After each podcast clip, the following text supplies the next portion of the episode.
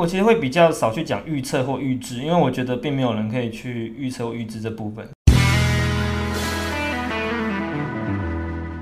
为什么我们要关注公司的月营收？透过月营收年增率这一件事情，我们最重要的是什么？可以评估公司的价值。什么叫评估公司的价值？听起来还蛮抽象的嘛。假如说我今天看好了一家公司，那你觉得说它在营收公布之后，股价的反应比较大，还是营收公布之前的反应比较大？其实这没有所谓的标准答案。像最近威刚其实也创下了就是月营收相对蛮漂亮的价格，会先反应。嗯，像威刚其实在今天的价格，我们去比对一下它公布的时间点跟它的价格，其实是有一定的联动关系。所以如果说有些在做城市交易的朋友的话，其实他们会去抓月营收公布的那个时间点，然后去同时打进股票。如果说预期相对好的话，那股票进场的时间点就刚好是它可以获利的金额。所以我们可以看到月营收年增率这一件事情，就是会有一个状况产生，就资讯棒次。所谓资讯棒次，就是说，假如说今天宏基好了，A 社它要公布它的月营收年增率资讯，那当然会先买进，一定是内部人，一定是先董事长嘛，总经理、经理，再来底部操盘经理人嘛，监察人嘛，监察人的家人嘛，家属嘛，所以其实蛮正常的。那再来这些讯息，最后他们再把这讯息，其实都已经买完了。好，我们大家就华野龙背后啊，好再来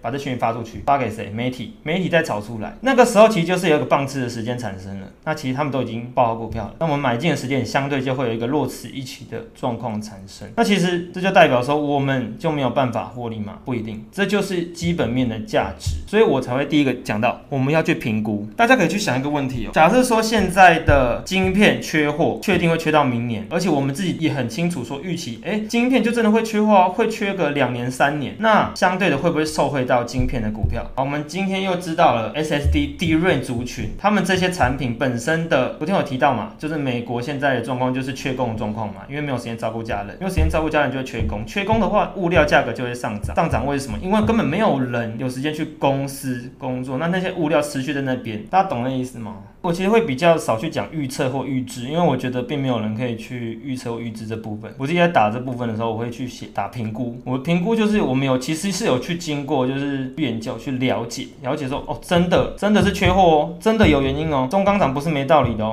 台波涨不是没道理的，它是真的缺货哦，原物料一直在涨哦。好，确认它在涨，那没问题。我在看它价值被低估的时候，价格低于价值，价格被低估的时候，那我就可以买进股票嘛。所以月营收年增其实就是有这样的效果。我们可以做一个评估，说，哎。明年的月营收搞不好会变好哦，有没有？下个月的月营收可能会变变好，那我就买进这家公司。其实对我来说就是一个还不错的机会。我们在今天的文末其实会跟大家分享一档个股，其实就是有这样的状况。再就对股价的影响，大家其实都提到了嘛。月营收公布，明明营收就已经创历史新高了，或者是历史次高、第三高、第四高，好，都都快三高了啦，吃太多三高了嘛。但是价格就是涨不上来，那会不会就是因为这家股票价值就是在这个水位？可能它的价值就是在一百五十块，它现在。从一百块涨到两百块，终归回到它价值一百五十块，所以它在两百块的时候，其实已经有超涨现象产生了，当然没有办法再往上了。确实有可能会因为一些消息因素，或者是未来的一些利多消息，但是这个我们也是没办法做预测，所以我们大家也非常清楚股价的影响。那再来第三个，对于你持股的信心，今天你持有了一档股票，不管你是做中线还短线，不管时间多长，你在抱有这档股票的时候，如果说它现在价格，它现在价格下跌了，也许你抱的心里会很不安心。但是如果说你能够去评估说它的营收会成长的话，那你会不会对它有一点信心呢？抱的会比较心安。我觉得这是一个可以想、可以去稍微思考的问。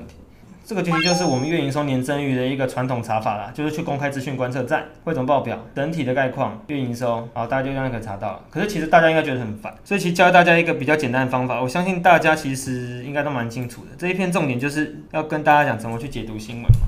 我们今天随便去想一家好了，宝成好了，字写的，宝成五月营收，其实就这样就好了，不然你就打营收。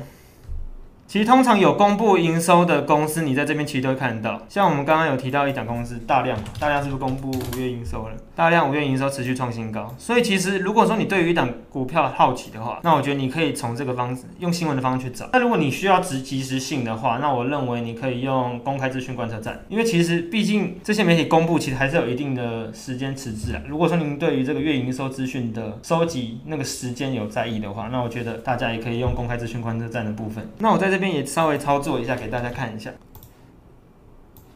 我们打开这里的汇总报表，然后再来是营运概况，每月营收。好，再重来一次哦。汇总报表，营运概况，再来都是直接往右慢慢滑过去，每月营收采用 i f a 之后，每月就这样，就是一个直线这样过去。这边再简单输入你要的时间点、年度、好月份，我们要查五月份嘛，这个时候你就会查到已经公布的一些公司。蛮有趣的是，它这边其实会有一些公司自己的备注了。哦，我受到新冠疫情影响，营收减少，什么景气回稳等等的这些讯息，其实在这边都可以查到。那在这边给大家做一个分享，这就是您所有可以查到的公司。那如果说看这些智慧不飒飒，点一下这边哦，这边有一个产业别分群，这是一个方法。不然就是说，假如说你今天要查联电的话，你就直接按搜寻，联电就出来了。好，我今天要查红海。红海没公布，这是那个要查所有的公布的公司的地方啦。那那另外一个地方在这里，营运概况、每月营收，这个差在哪里？这个我们可以查的是，继续用大量 HD，个别公司。我们只想要查这家公司的话，我们就从这边找。好，再操作一次哦。投资专区，再来是我们的营运概况、每月营收，在第一个每月营收采用 IFRS 收入后，输入你要的公司。三一六七大量，这边就可以找到了。看这个地方，如果是五月的话，其实就是已经公布了。那如果是四月的话，就是它还没公布。像是我们刚刚前面提到的重月，重月部分的话，就是还是四月，就是还是还没有公布它的月营收年增率的状况。